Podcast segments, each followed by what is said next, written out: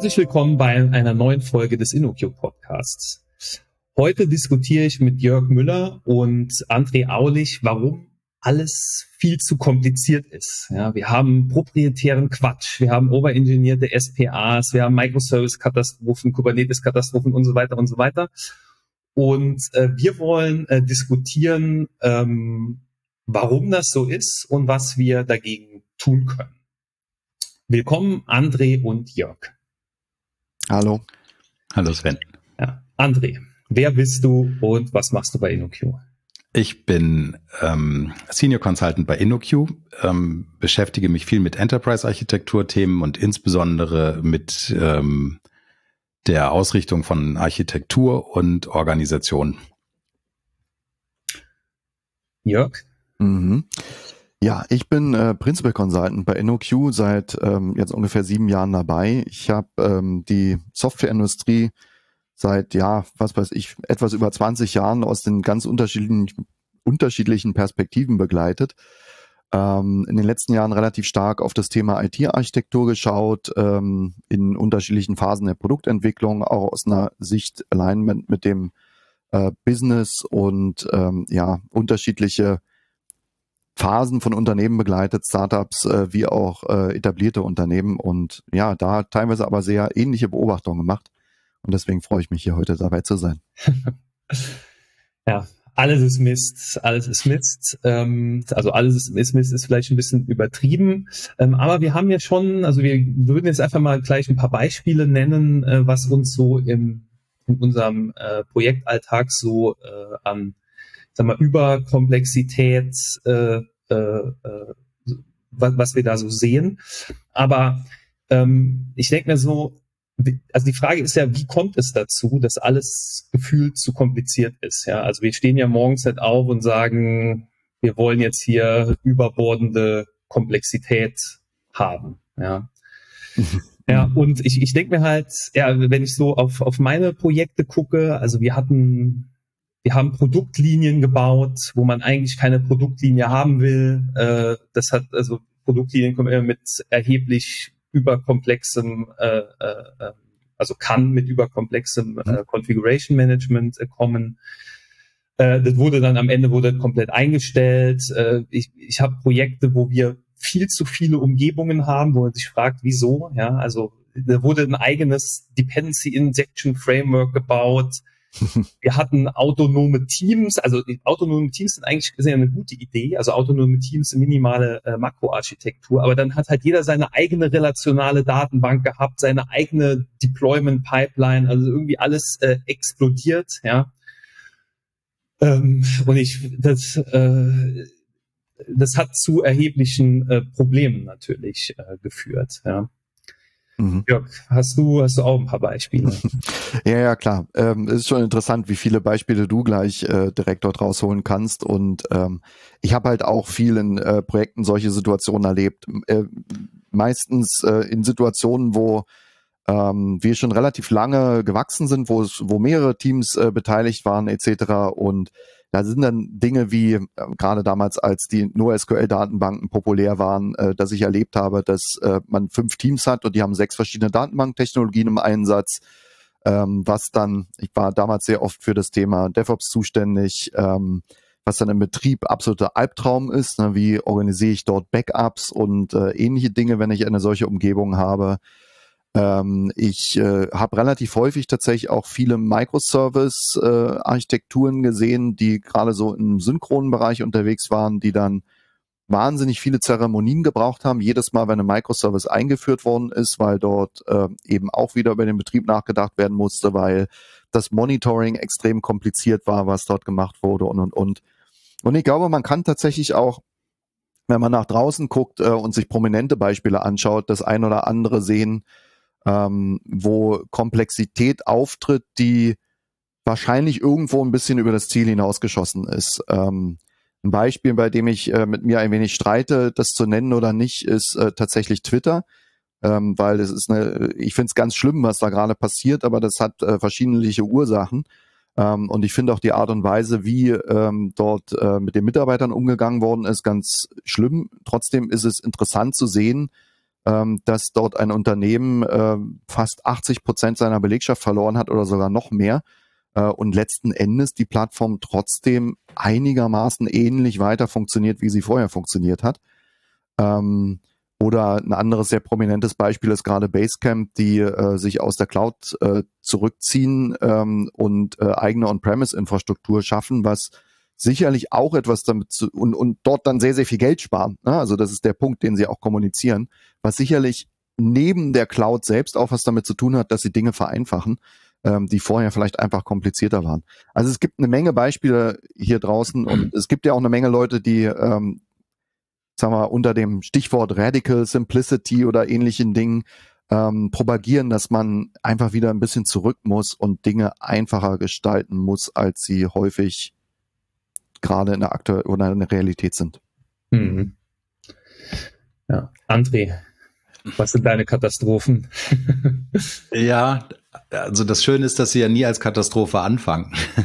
Oder selten zumindest. Und ich denke gerade an eine Situation, da hatten wir mehrere Produktteams ungefähr zur gleichen Zeit aufgesetzt, die erstmal für sich relativ unabhängig entscheiden konnten, wie sie ihr Problem lösen, ihr Geschäftsmodell umsetzen und auch wirklich tolle Sachen gemacht haben. Und wie das dann so ist, äh, sind diese Produkte unterschiedlich erfolgreich. Dann fing das an, dass ein Produkt so erfolgreich war, dass wir mehr skalieren mussten, dann auch angefangen haben, das aufzusplitten, mehr Leute dazu geholt haben während andere Produkte halt nicht mehr so erfolgreich waren, die dabei waren. Und äh, was uns da sehr aufgehalten hat, dass wir sehr unterschiedliche Tech-Stacks hatten. Das heißt, äh, wir konnten nicht einfach Leute aus einem Team, das jetzt nicht mehr so gebraucht wurde mit der Geschäftsanwendung, in ein anderes bewegen, weil einfach äh, ein komplett anderer Tech-Stack vorhanden war.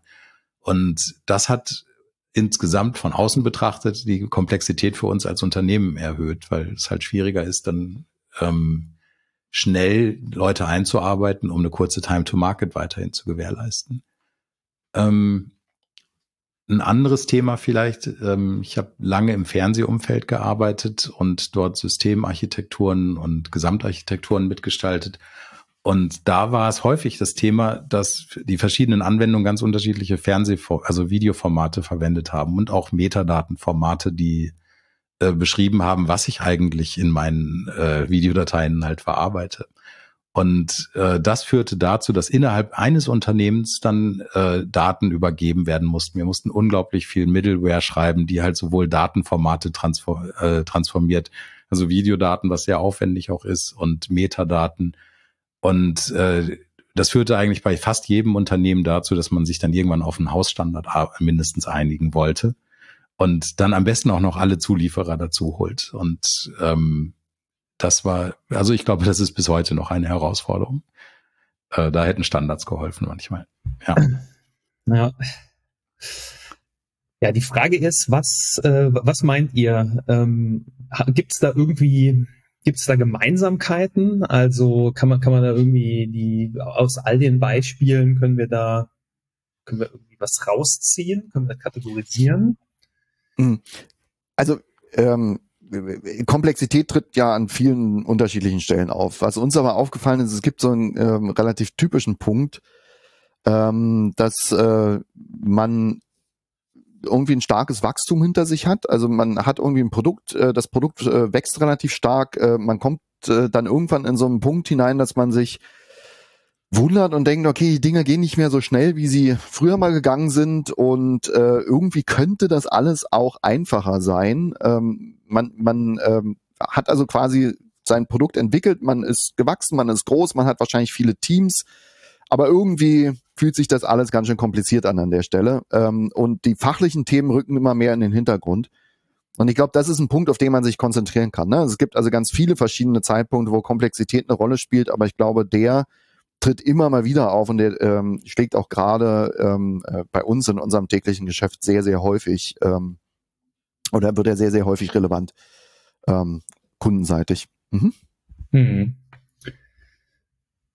Ja, was, äh, was sind die Gründe? Also wa, wa, wie, wieso kommen wir in diese, in diese Situation? Ja. Ich glaube, da gibt es ganz viele verschiedene Ursachen.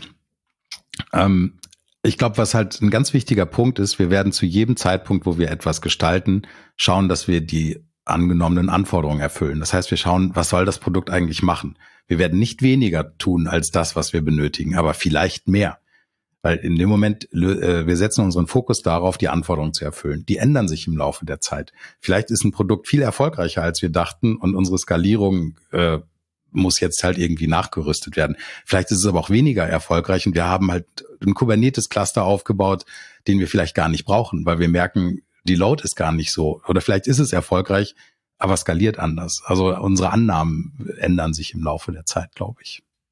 also bei, ähm, ich sag mal, wenn ich, wenn es zu komplex wird, ähm, weil ich Erfolg habe, ich glaube, das sind Probleme, also ich, ich, ich stimme dir zu, ne? das sind natürlich, das ist ein Grund, aber ähm, gibt's, also ich, ich kann mir so, so ein paar Sachen noch vorstellen, wie ähm, äh, äh Resume-driven Design oder so, ähm, Computerwoche-oriented Portfolio Management, also dass man einfach unreflektiert mhm. irgendwas macht, ja, also wir, wir setzen, also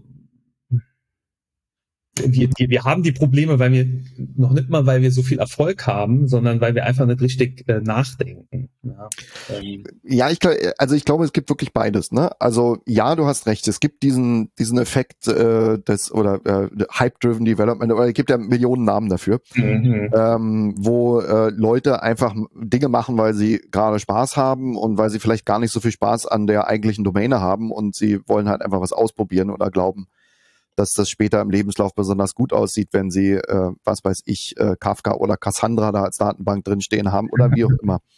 Ähm, aber das würde ich gar nicht für so, ähm, ich glaube tatsächlich, das tritt weniger auf da draußen, als wir denken. Okay. Ich glaube, das Problem, was André beschrieben hat, nämlich, ähm, dass ich Entscheidungen ähm, oder dass ich versuche, Dinge möglichst schlau und möglichst flexibel aufzubauen und äh, im Wachstum das Ganze entsprechend mache, dass ich, also was ganz typisch auch ist für eine heutige moderne Architektur, dass ich mit autonomen Teams arbeite, die möglichst viel Freiraum haben, damit sie möglichst schnell Entscheidungen treffen können. Das ist etwas, was aus meiner Sicht zwangsläufig in eine gewisse Komplexität hineinführt. Und ich glaube auch, das ist ganz wichtig, dass man äh, versteht, dass man das akzeptiert. Also es ist halt einfach so. Also das passiert, diese Komplexität passiert. Man muss nur zu irgendeinem Zeitpunkt mal wieder raufgucken und sie wieder vereinfachen äh, können. Ich finde da immer sehr schön diese äh, Einfachheitskurve von Günter Dück an der Stelle. Ähm, und da geht aus meiner Erfahrung fast jedes System irgendwie durch. Also man fängt immer irgendwie sehr einfach an. Das ist also wie so eine Glockenkurve. Ich muss das ja im Podcast jetzt beschreiben. Ne? Also wie so eine typische ja. Wahrscheinlichkeitsverteilung. Ähm, irgendwo am Anfang der Zeitlinie fängt man an mit so dumm einfachen äh, Prinzipien. Da, da kennt man seine Anforderungen noch gar nicht. Man macht das irgendwie so ganz primitiv und, äh, und simpel. Das wird dann irgendwann äh, gut genug. Äh, also dann ist es irgendwie ganz okay. Und dann haben wir irgendwann unsere ganzen Anforderungen richtig verstanden. Dann ist es ganz komplex. Und dort von dem Punkt, da muss man dann aber auch wieder runterkommen. Das äh, passiert nicht immer, aber sollte eigentlich immer passieren, nämlich in Richtung eines äh, einfachen oder ähm, also eines, eines smarten, einer smarten Lösung und äh, wenn es ganz toll wird, einer genial einfachen Lösung. Ähm, so ist diese Kurve beschrieben. Mhm, mhm. ähm, okay. ja. Also wenn man halt verstanden hat, was die Probleme eigentlich sind, was man wirklich lösen muss, dann zu Lösungen zu kommen, die wirklich, wirklich einfach sind. dass diese, diese Vereinfachung, das Ziel, dahinten zu setzen. Das finde ich sehr, sehr wichtig. Aber auch zu verstehen, dass es halt wahrscheinlich normal ist, dass man erstmal da über den Berg rüber muss. Mhm. Ja, also ich, ich, meine, so, so eine Sache, mir fällt ja immer Martin Fowler dazu ein, der hat ja diesen Spruch, äh, jetzt wissen wir, wie wir es hätten tun sollen. Mhm. Ja, mhm. Ähm, ich glaube, das ist irgendwie normal, dass also da, da ja, da, ich glaube auch, da müssen wir müssen wir einfach sagen, wir müssen einfach mal loslegen, wir werden die Dinge falsch machen und dann müssen wir aber auch erkennen, dass wir sie falsch machen. Ähm, aber was mich tatsächlich wundert, also klar, das schon, aber ich reg mich ja halt immer über andere auf. vielleicht sollte ich mich mehr über mich selbst aufregen. Ähm, aber so, ähm, vielleicht noch ein Punkt. Wie seht, wie seht ihr das, dass irgendwie zu viel Geld im, im Spiel ist? Also es gibt zu viel mächtige hm. Stakeholder, die hm. ihre Sachen durchdrücken. Äh, vielleicht auch dieses berühmte, äh, wir, wir müssen jetzt dieses teure Tool nutzen, mhm. weil irgendein Vorstand hat, also irgendjemand mit, mit viel Geld hat auf dem Golfplatz uns dieses Tool äh, verkauft. Mhm. Verstehe ich das richtig? Das ist eher, das, das passiert, aber passiert eigentlich nicht so oft. Ist eigentlich vernachlässigbar. Mm, ja, äh, zu viel Geld ist tatsächlich ein Problem. Ähm, also nicht, wenn ich das hätte, glaube ich, weiß ich nicht genau, aber ähm, das äh, ein, ein Projekt, was äh, es ist ganz kurios. Also man, man, das ist nicht intuitiv, aber es ist tatsächlich so, dass ein Projekt, was zu viele Ressourcen hat, äh, dazu neigt, äh, ganz viele Dinge zu machen, die eigentlich mit dem eigentlichen Problem nichts mehr zu tun haben und dann äh, das Ganze noch viel, viel komplexer macht.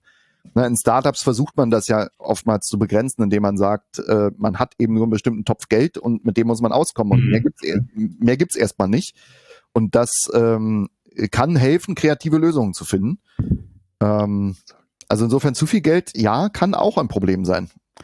Ich glaube, das hat auch ein bisschen was mit dem Mythical Man Month äh, zu tun, also wo man sagt, äh, nimm doppelt so viele Leute und du wirst doppelt so schnell fertig letztlich. Ähm, ich glaube, da das verlockt dann tatsächlich auch sehr leicht zu sagen, oh, wir haben jetzt so eine enge Deadline, lass uns einfach mehr Leute dazu holen, statt zum Beispiel an der Organisation oder der Technologie zu arbeiten. Na, ja, ich, ich muss ich muss jetzt gerade ein bisschen weinen, ja, weil äh, es ist schon interessant. Mein das Buch kam vor über 30 Jahren raus, aber trotzdem, also ich, ich habe mich mal in einem, bei einem Kunden drüber aufgeregt. Wir hätten eigentlich 50 Leute, ich sag mal, weniger gebraucht, aber wir haben dann trotzdem drei, wir haben stattdessen 30 Leute mehr eingestellt mit der mit der Begründung, irgendwas müssen wir ja tun, um schneller zu werden was aber jetzt natürlich nicht geholfen hat. Ja, also ich denke auch, ist relativ in, äh, also unintuitiv, aber vermutlich auch schwer zu argumentieren, dass man sagt, wir werden schneller, indem wir einfach weniger tun mit weniger Leuten und uns auf irgendwas fokussieren.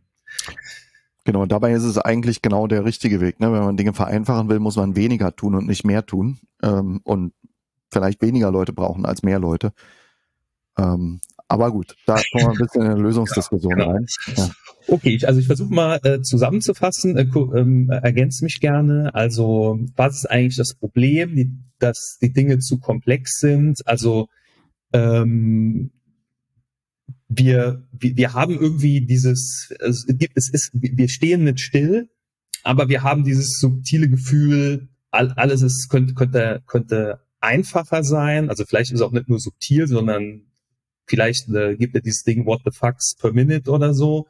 Also dass man irgendwie denkt, es geht schon vorwärts, aber irgendwie denkt jeder, äh,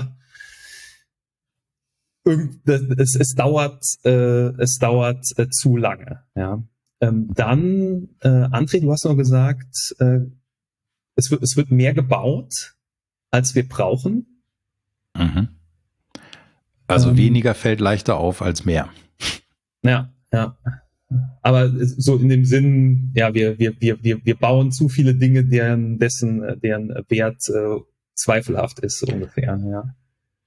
Im Prinzip schon. Also es ist natürlich nicht immer so, aber es kann schon leicht passieren, dass du sagst, äh, wir beginnen ein neues Produkt und du hast große Hoffnungen, wie erfolgreich das mal sein wird, äh, wie viele Benutzer es haben wird. Und du triffst Annahmen, dass wahrscheinlich eine große Skalierung so, äh, notwendig sein wird. Und äh, bereitest halt dein System vielleicht architektonisch so vor, dass eine Skalierung auch sehr leicht möglich ist. Ähm, hinterher merkst du aber, ja, du hast das vielleicht alles ganz anders geschnitten, hast Technologie eingeführt für eine Annahme, die sich so nicht erfüllt hat, die vielleicht ganz anders umgesetzt werden kann, äh, was aber keine schlechte Entscheidung gewesen sein muss zu dem Zeitpunkt, als das entstanden ist. Ähm, aber die Dinge haben sich geändert. Du hast halt viel gelernt, wie dein Produkt angenommen wird, wie die Leute damit interagieren und merkst, dass es bessere Wege gibt, die halt vielleicht sogar einfacher sind, also zumindest bezogen auf die Lösung, die du äh, oder auf die Anforderung. Und dann macht es halt Sinn, ab und zu mal draufzuschauen und zu sagen, jetzt räume ich ein bisschen auf und passe das an an die neuen Anforderungen. Ich glaube, das Spannende auch in dieser Diskussion ist gar nicht zu sagen, dass jemand was falsch gemacht hat oder dass halt ähm, irgendwo der eine Punkt kommt, wo man sagt, jetzt auf einmal ist es zu schwierig oder damit umzugehen, sondern ich glaube, das wirst du immer haben. Du wirst eigentlich in der gesamten Produktphase sehen, Dinge könnten einfacher sein. Aber sie sind halt nicht immer gleich wichtig. Manchmal ist es wichtiger, erstmal neue Features hinzuzufügen und zu sagen, wir müssen jetzt das Produkt ausbauen und für den Kunden wirklich attraktiv machen. In der Phase ist es vielleicht nicht das Interessanteste zu sagen, lass es für uns erstmal einfacher machen. Aber irgendwann kommt der Punkt, dass du merkst, dieses einfacher machen für uns, die das entwickeln, ist auf einmal das Wichtigste, was wir tun können, weil wir sonst keine neuen Features mehr leisten können. Das ist meistens in einer bestimmten Produktphase erst der Fall. Ähm, und das finde ich sehr spannend, ähm, dass wir das halt austarieren müssen mit anderen Prioritäten. Mhm. Ja, genau. Wie, also wenn, okay, also ich, ich habe mich wieder ein bisschen beruhigt, ja, also ein bisschen, ne, aber ich habe mich beruhigt und denke, okay, äh, so wie es läuft, also es, es ist zu kompliziert, zu komplex, aber eigentlich so ist es halt. Ne? Also jetzt, jetzt muss ich handeln. Ja, jetzt frage ich mich halt. Ich habe ja immer die Situation, wie gehe ich da, wie gehe ich da ran, wenn ich merke, es ist, wird alles zu zäh. Was, was, was würdet ihr empfehlen? Ja, äh, gut. Es ist wie jedes andere Problem eigentlich. Ich muss erstmal analysieren, äh, was ist eventuell mein Problem. Ich muss das Ganze auch irgendwie beurteilen. Das heißt, ich muss priorisieren. Äh, ich kann ja nicht einfach alles einfach auf den Schnips einfacher machen. Das wäre schön, wenn ich das könnte, sondern ich muss erstmal rausfinden, was sind eigentlich die Punkte und wo lohnt es sich, meine Energie reinzustecken. Ähm, dann gibt es bestimmte Dinge, die man vereinfachen kann und äh, klar, man muss es auch irgendwie umsetzen. Ne? Also ähm, Analyse irgendwie, das Ganze beurteilen äh, das, und das tun letzten Endes ähm, sind die Dinge. Spannend ist herauszufinden, was sind denn jetzt Punkte, wo es sich wirklich lohnt zu vereinfachen. Also ähm, und da ist eine, äh, kommt eine andere ganz interessante äh, Theorie ins äh, Spiel, weil die Frage ist ja, okay, also wann, wann ist etwas zu kompliziert? Das ist ja eine, eine, eine spannende Frage. Ne? Also ich kann äh, bei jedem beliebigen Ding sagen, ist es jetzt zu kompliziert oder ist es nicht kompliziert. Das ist für die eine Person ist es zu kompliziert, für die andere Person ist es nicht zu kompliziert. Mhm. Ähm, das sind ja ganz äh, verschiedene Dinge und ich kann da wahrscheinlich nichts absolut wirklich ansetzen. Ähm, was uns da zu Hilfe kommt als Modell, äh, um darüber nachzudenken, ist äh, die Idee des äh, Cognitive Load. Da wird, äh, ich weiß nicht, wer, also wer das Buch oder wenn jemand das Buch Team Topologies kennt, äh, wird da wird auch relativ viel drüber gesprochen.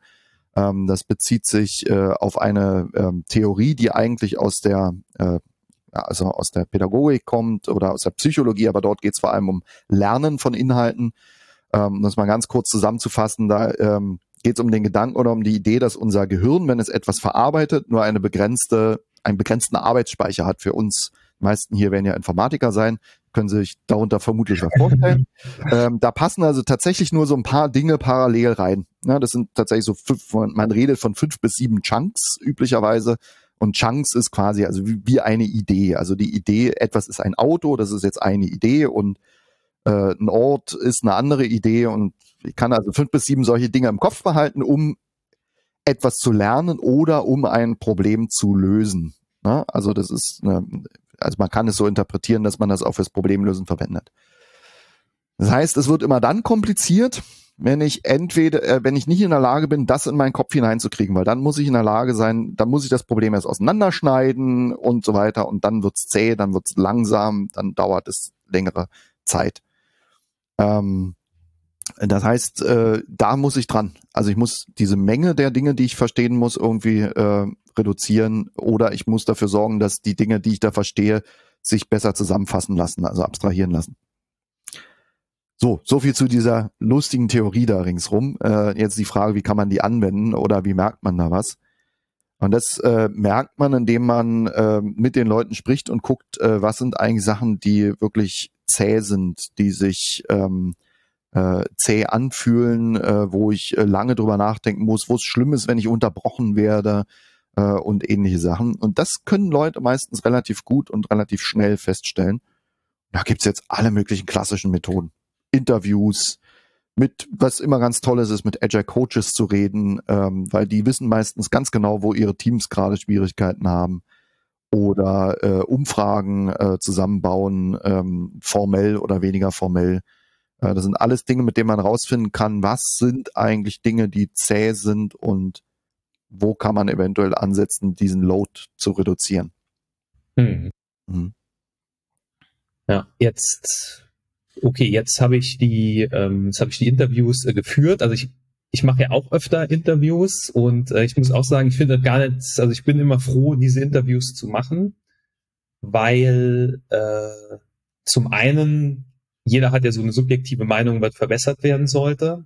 Und mit Interviews kriegst du, ich sag mal, eine objektivere Meinung. Uns ist natürlich auch so ein, haben wir so ein Baking für, äh, für Veränderungen, weil wenn, ich sage, wenn 50 Prozent der Leute sich beschweren über irgendwas, wenn, wenn die Sachen immer wieder hochkommen, dann ist auch normalerweise ein Willen da, äh, das zu äh, verändern. Aber ich muss dazu sagen, bei uns, also ist halt, das ist immer sehr breit, weil ich hier ganz gut, also die, die, die Interviewspanne ist immer sehr breit, weil ich hier ganz gut finde, ist halt der, dieser extreme Fokus auf Vereinfachung. Ja, also dass wir tatsächlich sagen, also nicht irgendwie, was stört euch, sondern was könnte, was könnte einfacher sein. Mhm. Okay, jetzt äh, haben die Leute geantwortet. Ähm, äh, wenn ich, wir haben irgendwie diese fünf Datenbanktechnologien oder sechs, äh, die du genannt hast, ähm, oder wir haben zu viele Programmiersprachen und dann sagen die Leute, ja, haben ich mich nervt total, dass ich da ständig zwischen JavaScript und Go hin und her wechseln muss oder wieso jetzt muss ich ein Backup für MongoDB machen, drei Minuten später für Postgres und nochmal eine halbe Stunde später für MariaDB. Ähm, jetzt jetzt habe ich diese Infos äh, und du hast eben nochmal gesagt, äh, du musst irgendwie äh, beurteilen, ob du jetzt was tust. Ähm, wie, wie würdest du das äh, beurteilen oder wie würdet ihr das beurteilen? Es hängt ein bisschen von den Prioritäten ab, die du gerade ähm, gesetzt hast in der Phase, in der dein Produkt auch ist. Ähm, wenn es gerade zum Beispiel extrem wichtig ist, äh, Features zu liefern, dann könnte sein, äh, äh, ähm, dass Kosten an der Stelle noch nicht so relevant sind, sondern die Time to Market. Dann könntest du zum Beispiel Durchlaufzeiten von Features halt messen. Du könntest auch sagen, hier geht's aber eigentlich doch gerade um Kosten, weil in der anderen Phase mhm. Wettbewerb tritt in den Markt ein, du musst die Kosten senken dann schaust du vielleicht, was kosten die Produkte, die ich einsetze, kann ich mich auf ein günstigeres einigen, was dann vielleicht alle nutzen oder sowas halt. Ähm, das heißt, ich würde die Kriterien, die gerade relevant sind, einmal identifizieren und daran die Möglichkeiten bemessen. Ja. Okay, also würde, also im Grunde genommen, wenn ich auf das Datenbankproblem schaue, also wenn gerade Time to Market mein Problem ist, könnte ich theoretisch sagen, ich stelle einfach mal noch ein paar Leute ein.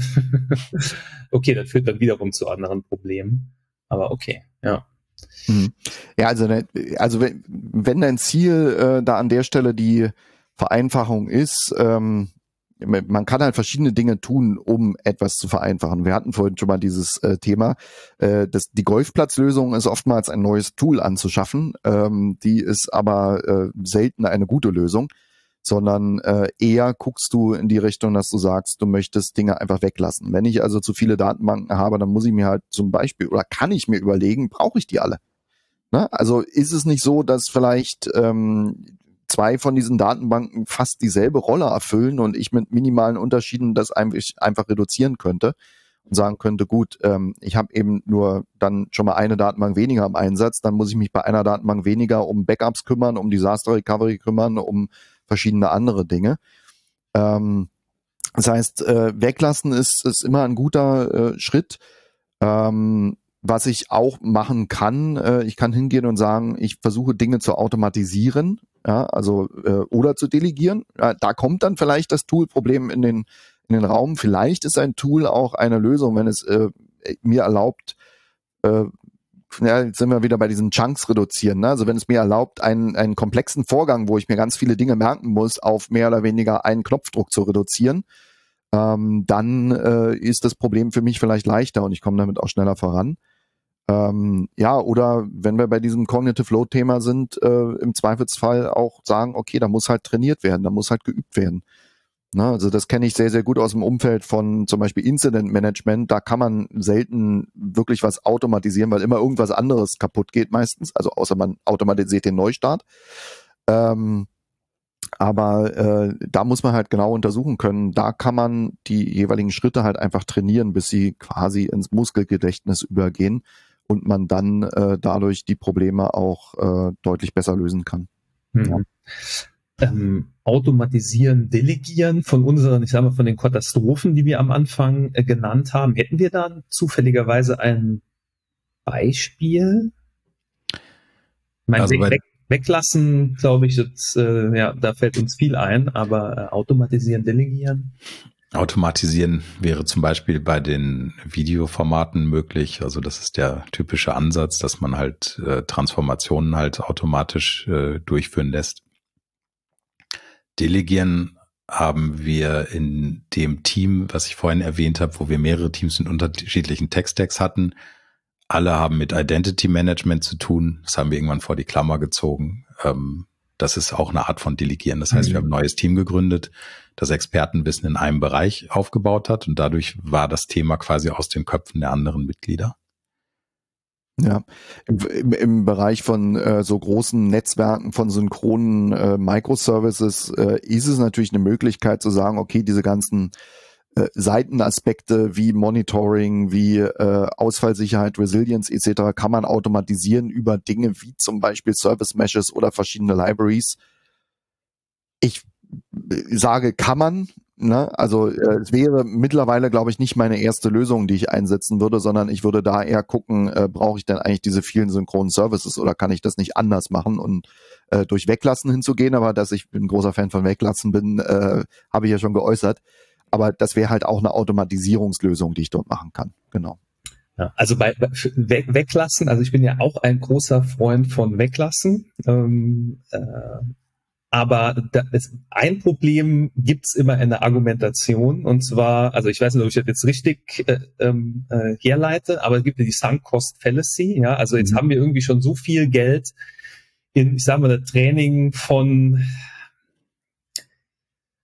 äh, diversen Datenbanktechnologien äh, gesteckt. Äh, jetzt, jetzt müssen wir, jetzt müssen wir, müssen wir das Know-how auch auf äh, also müssen wir dieses Know-how auch äh, pflegen. Und wenn wir jetzt einfach sagen, ja, wir, wir werfen einfach Dinge weg und konzentrieren uns auf divers, also auf, auf weniger Technologien, ähm, wie, wie ist euer Gefühl da? Also ist das einfach oder äh, gibt es da Gegenwind zu erwarten?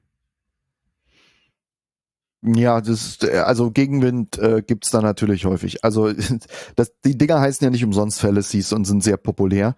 Mhm. Äh, und ähm, ja, Sunken Costs äh, ist immer ein typisches Thema. Wir haben so viel Geld dafür ausgegeben, das können wir doch jetzt nicht einfach so wegmachen und es ist tatsächlich äh, etwas, wo man oftmals etwas mehr Überzeugungsarbeit leisten muss, zu sagen, äh, gut, aber denkt nochmal in die Zukunft, ja, guckt nicht in die Vergangenheit, es ist völlig egal, ob ihr jetzt äh, so viel Geld ausgegeben habt oder nicht, schaut in die Zukunft, äh, schaut, äh, was das in der Zukunft wahrscheinlich für Wirkungen hat, mit all dem, was wir jetzt gelernt haben. Ne? Es sind ja verschiedene andere von diesen berühmten Fallacies und Biases, die da eine Rolle spielen. Äh, Hindsight Bias ist ja auch sehr beliebt in dem Umfeld, was wir hier gerade diskutieren. Das heißt, im Nachhinein, ja, ist man immer schlauer.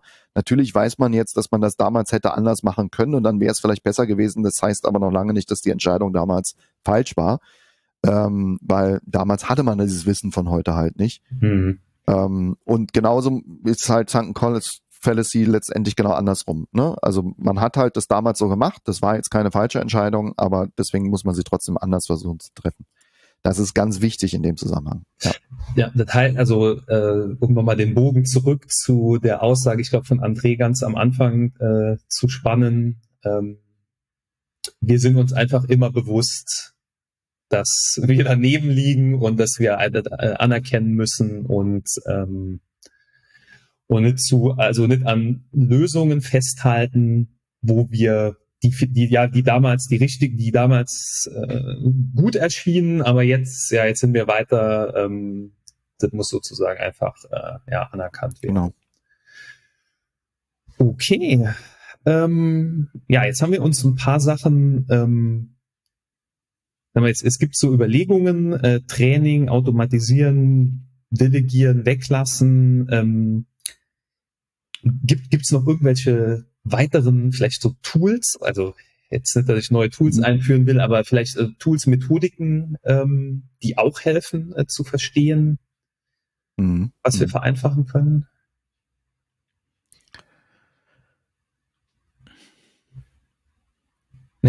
Okay. Also, eine Sache könnte ich noch ergänzen. Ähm, wir haben ja ein paar Mal schon über unterschiedliche Tech-Stacks oder gleiches äh, Tech-Stacks äh, geredet. Jetzt ist ja immer ein bisschen schwierig zu definieren, was ist denn eigentlich ein Tech-Stack?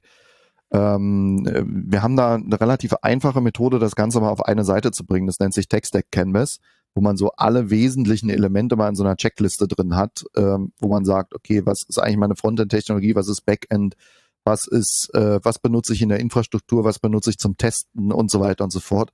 Mhm. Ähm, das, das ist, glaube ich, äh, oder nicht glaube ich, sondern das hat die Erfahrung gezeigt, das ist eine relativ praktische Methode, gerade teamübergreifend ein Bild davon zu bekommen, was hat man eigentlich im Einsatz, weil das recht gut auch vergleichbar ist. Und dann kann man auch rausfinden, wo lohnt sich vielleicht tatsächlich, ähm, bestimmte Zusatzservices über eine Plattform anzubieten oder äh, wo lohnt sich vielleicht auch Trainings anzubieten, weil ähm, das funktioniert. Oder wo merkt man, da hat man ein paar so exotische Sachen im Einsatz, ähm, das ist vielleicht dann wieder ein Zopf, den man abschneiden sollte, äh, weil der nur an einer Stelle zum Einsatz kommt und kein anderer das versteht und das wahnsinnig viel Aufwand macht. Mhm. Ja, also ich, ja, kann ich empfehlen. Ja. Ich, ich stelle mir jetzt gerade wieder so äh, so Training vor, ähm, aber kann man natürlich auch als Workshop machen. Die bereiten die Tech-Stack kennen was vor, da stehen alle Technologien und dann sollen Leute einfach mit so einem Dot-Voting ihren Punkt draufstellen, was sie am meisten äh, nervt. Mhm. Ja. Mhm. Naja, okay. Ja, Genau, oder, oder was zum Beispiel auch gar nicht unüblich ist, wenn man zum Beispiel vermeiden möchte, dass man immer zu viele neue Technologien einsetzt und man startet ein neues Projekt, dass man halt sagt, okay, was ist denn eigentlich so unser typischer Tech-Stack im Unternehmen? Und ähm, dann schaut man sich an, wie weiche ich in meinem neuen Projekt davon ab, also welche neuen Dinge habe ich dort. Und dann kann ich relativ schnell sehen, ähm, ist das jetzt ein Projekt, wo ich viel Risiko habe durch neue Dinge oder bin ich dort auf einem äh, sagen wir mal, realistisch handhabbaren Level. Mhm. Ja, ja, ähm, ja ich, ich, ich muss da jetzt so an, an uh, Scout 24 denken, weil die sagen ja auch, ja, wir, wir limitieren unseren Tech-Stack, ja, aber das Problem von Limitieren vom Tech-Stack ist natürlich auch, also sagen die auch, also das ist alles auf GitHub nachlesbar, ähm, dass sie sagen, ähm, wie, wie schaffen wir es trotzdem innovativ, also innovativ mit Technologien zu sein? Ja? Also wir, wir sind zwar limitiert, wollen aber trotzdem neue Dinge zulassen. Irgendwie müssen wir es ja äh, managen. Ja, also mir wäre halt auch wichtig an der Stelle zu sagen, ähm, nur einfach alle Dinge vereinheitlichen. Also das, was man so klassischerweise früher gemacht hat, ähm, mhm. ist vielleicht der falsche Fokus. Ja, deswegen habe, haben wir dieses Thema Cognitive Load vorhin mal so ein bisschen rausgeholt. Ähm, weil wenn ich zu viel standardisiere oder sage, ich möchte halt, was weiß ich, nur die oder jene Programmiersprache einsetzen, dann kann es passieren, dass ich meinen Cognitive Load eigentlich damit erhöhe, weil ich dann plötzlich das Problem habe, dass ich zum Beispiel mit, äh, nehmen wir jetzt mal mit Java äh, ein Machine Learning Problem lösen muss, was ich in Python vielleicht in mhm. zehn Minuten gelöst hätte, aber in Java erstmal die passende Bibliothek finden muss äh, und äh, die dann auch nicht so richtig leistungsfähig ist und die Geschwindigkeit dann vielleicht auch nicht stimmt. Ähm, ne, also nicht bitte, also an alle Java-Fans nicht falsch verstehen, äh, aber äh, es gibt in dem in dem Bereich ist wahrscheinlich Python äh, die bessere Lösung. Ähm, und äh, in anderen Bereichen wäre Java die richtige Lösung. Und da, das, diese Flexibilität muss man schon haben. Also man sollte nicht sagen, einfach nur alles reduzieren, weil das kann am Ende sogar dazu führen, dass man den Load erhöht. Ja, mhm, das, ja, ja, ja. ja, also das vielleicht auch die, sagen wir mal, der Tech-Stack wird äh, einfacher, aber die Lösungen, die gebaut werden, werden viel komplizierter, weil genau. der Tech-Stack einfach völlig ungeeignet ist. Mhm. Ja, okay. Ähm, vielleicht noch äh, ein Punkt zum Thema, ähm, das Kind ist so, also wir, wir sind schon an, also wir haben die Komplexität, wenn wir jetzt wir haben jetzt äh, diverse Maßnahmen äh, gefunden. Also wir haben, wir haben die Leute interviewt, wir haben beurteilt, äh, was, was wir tun wollen. Wir lassen Sachen weg, automatisieren, delegieren, trainieren, trainieren üben und so weiter. Äh, nutzen den Tech-Stack. Ähm, und dann, also jetzt habe ich die Sachen. Jetzt äh, denke ich immer so, ja, klar, die Verbesserungen müssen irgendwie eingeplant werden. Äh, aber es gibt 123 andere Dinge, die auch eingeplant äh, werden. Ähm, mhm. Wie, wie geht's dann weiter? Also das, ja, äh, ist ja ein Klassiker des, ähm, das kennen wir ja auch von Technical Debt, äh, was ja äh, immer gerne diskutiert wird. Äh, was hat eigentlich mehr Mehrwert äh, zu einem bestimmten Zeitpunkt? Das muss man natürlich äh, priorisieren. Ähm, man nimmt sich einfach die Dinge vor, die, von denen man denkt, dass sie den besten Hebel haben und misst dann nach einer gewissen Zeit wieder, wie fühlt sich das Ganze denn jetzt an? Denn man kann ja auch mit der Vereinfachung übers Ziel hinausschießen. Hm. Ja, irgendwann hat sie vielleicht auch gar keinen Effekt mehr. Ähm, deswegen, ähm, ja, ich glaube, das ist wie mit jeder anderen Sache, die man dort einführt, so äh, Schritt für Schritt iterativ und immer wieder raufgucken und messen und gucken, hat man die Zähigkeit jetzt überschritten, ist man besser geworden an der Stelle oder nicht? Ja. ja. Und äh, was wäre der nächste Schritt? Ich, ich, ich denke gerade dran, also beim Weglassen, also ich würde natürlich jetzt erstmal einen kleinen Schritt machen. Ja, ich würde sagen, okay, ich lasse jetzt mal die, die MariaDB weg und fokussiere mich auf äh, Postgres so ungefähr. Mhm. Und ähm, also nicht zu viel auf einmal. Ne? Also ja, nicht zu viel auf einmal, aber trotzdem auch keine Angst haben, auch mal radikale Schnitte zu machen. Hm. Also ja. weil äh, manche Dinge gehen nicht in kleinen Schritten. Okay, ja. Was wäre so ein Beispiel? Was geht nicht in kleinen Schritten? Also äh, zum Beispiel sowas wie, ähm, ich stelle fest, dass ich die Skalierbarkeit einer, ähm, äh, einer Cloud nicht brauche, beziehungsweise auch die Komplexität eines Kubernetes-Clusters nicht brauche. okay. Ähm, ja. Das habe ich jetzt rausgefunden. Dann kann ich nicht Schritt für Schritt Kubernetes zurückfahren, sondern dann muss ich einfach sagen, gut, ich setze mir eine neue Infrastruktur auf und lasse Kubernetes weg.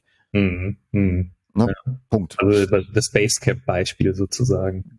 Genau, das geht in eine sehr ähnliche Richtung. Ne? Also die, die, gehen nicht, also sie gehen schon in gewissem Maße Schritt für Schritt aus der Cloud raus, aber sie haben halt eine klare Entscheidung getroffen.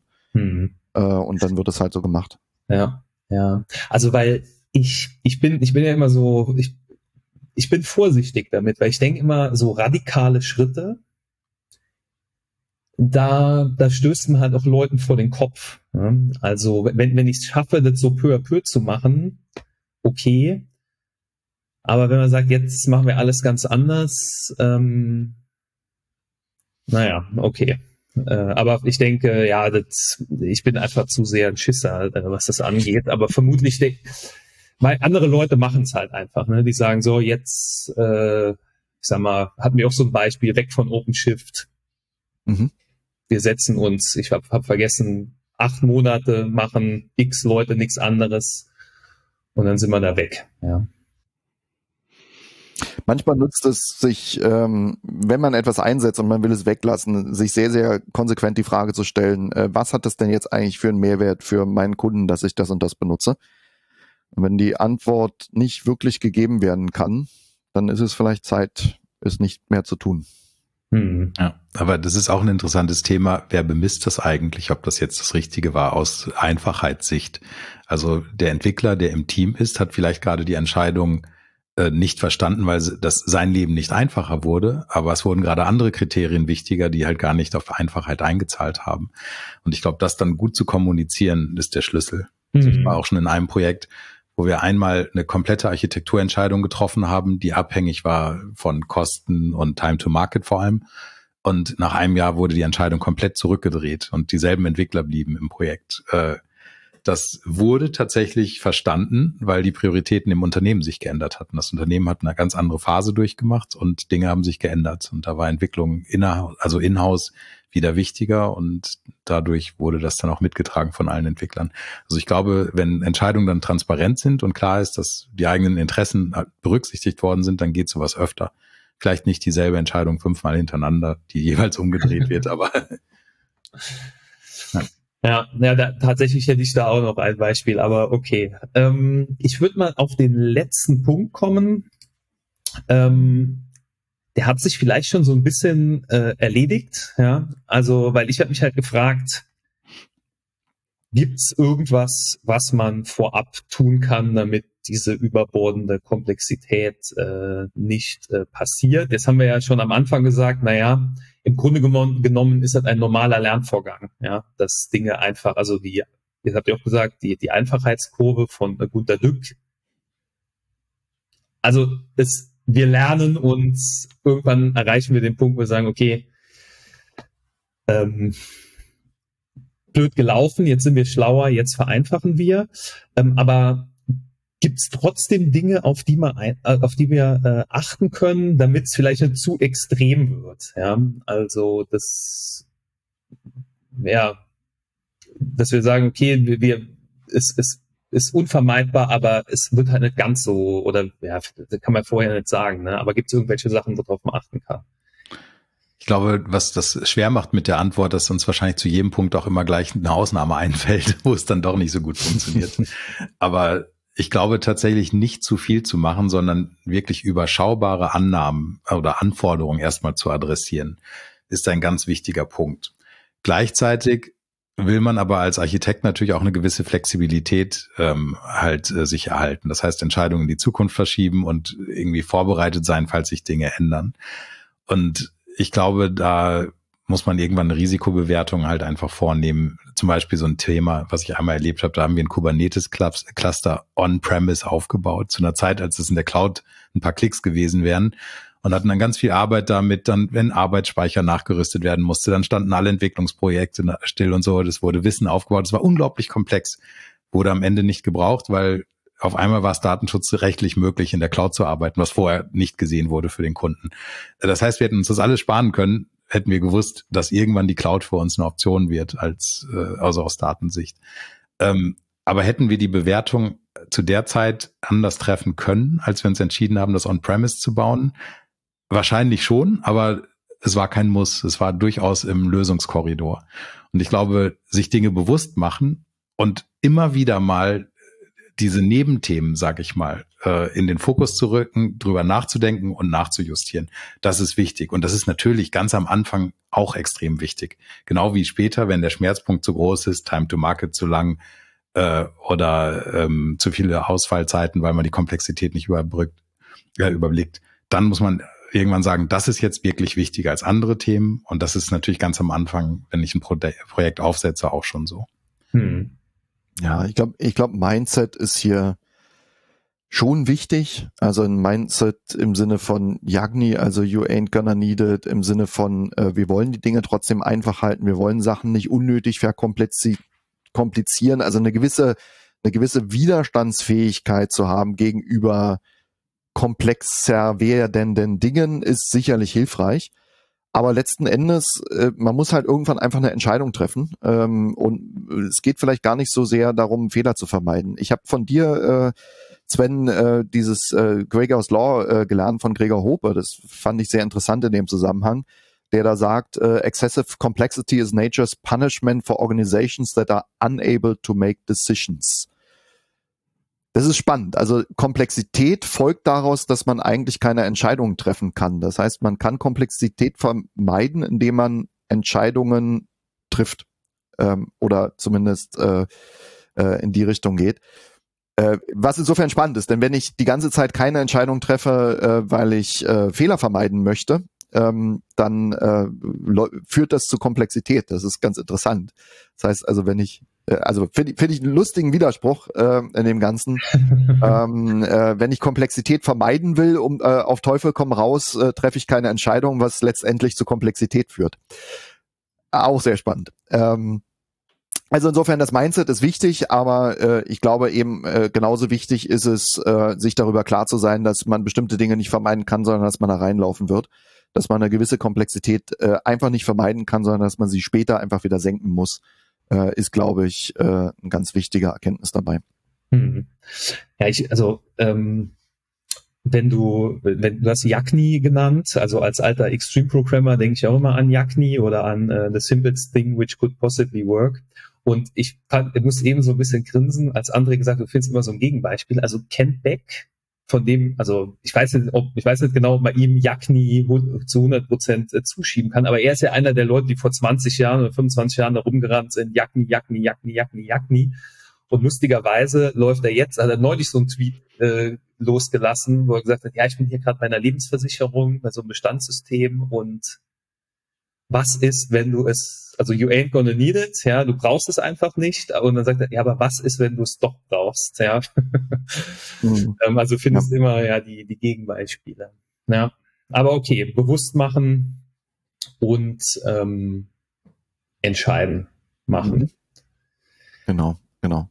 Und im Zweifelsfall eben dann hingehen und zu einem bestimmten Zeitpunkt wissen, äh, jetzt ist es wahrscheinlich wieder gut, äh, mal wieder über Vereinfachung nachzudenken ähm, genau dann, wenn man das Gefühl hat, Mensch, äh, alles, was wir da draußen tun, äh, sieht gerade, irgendwie könnte das einfacher gehen, äh, dann ist es vielleicht ein guter Zeitpunkt, sich das mal genauer anzuschauen und zu schauen, Äh, wo erzeugen wir jetzt eigentlich unseren Cognitive Load? Äh, was macht es eigentlich gerade kompliziert und das ein bisschen bildlicher zu machen?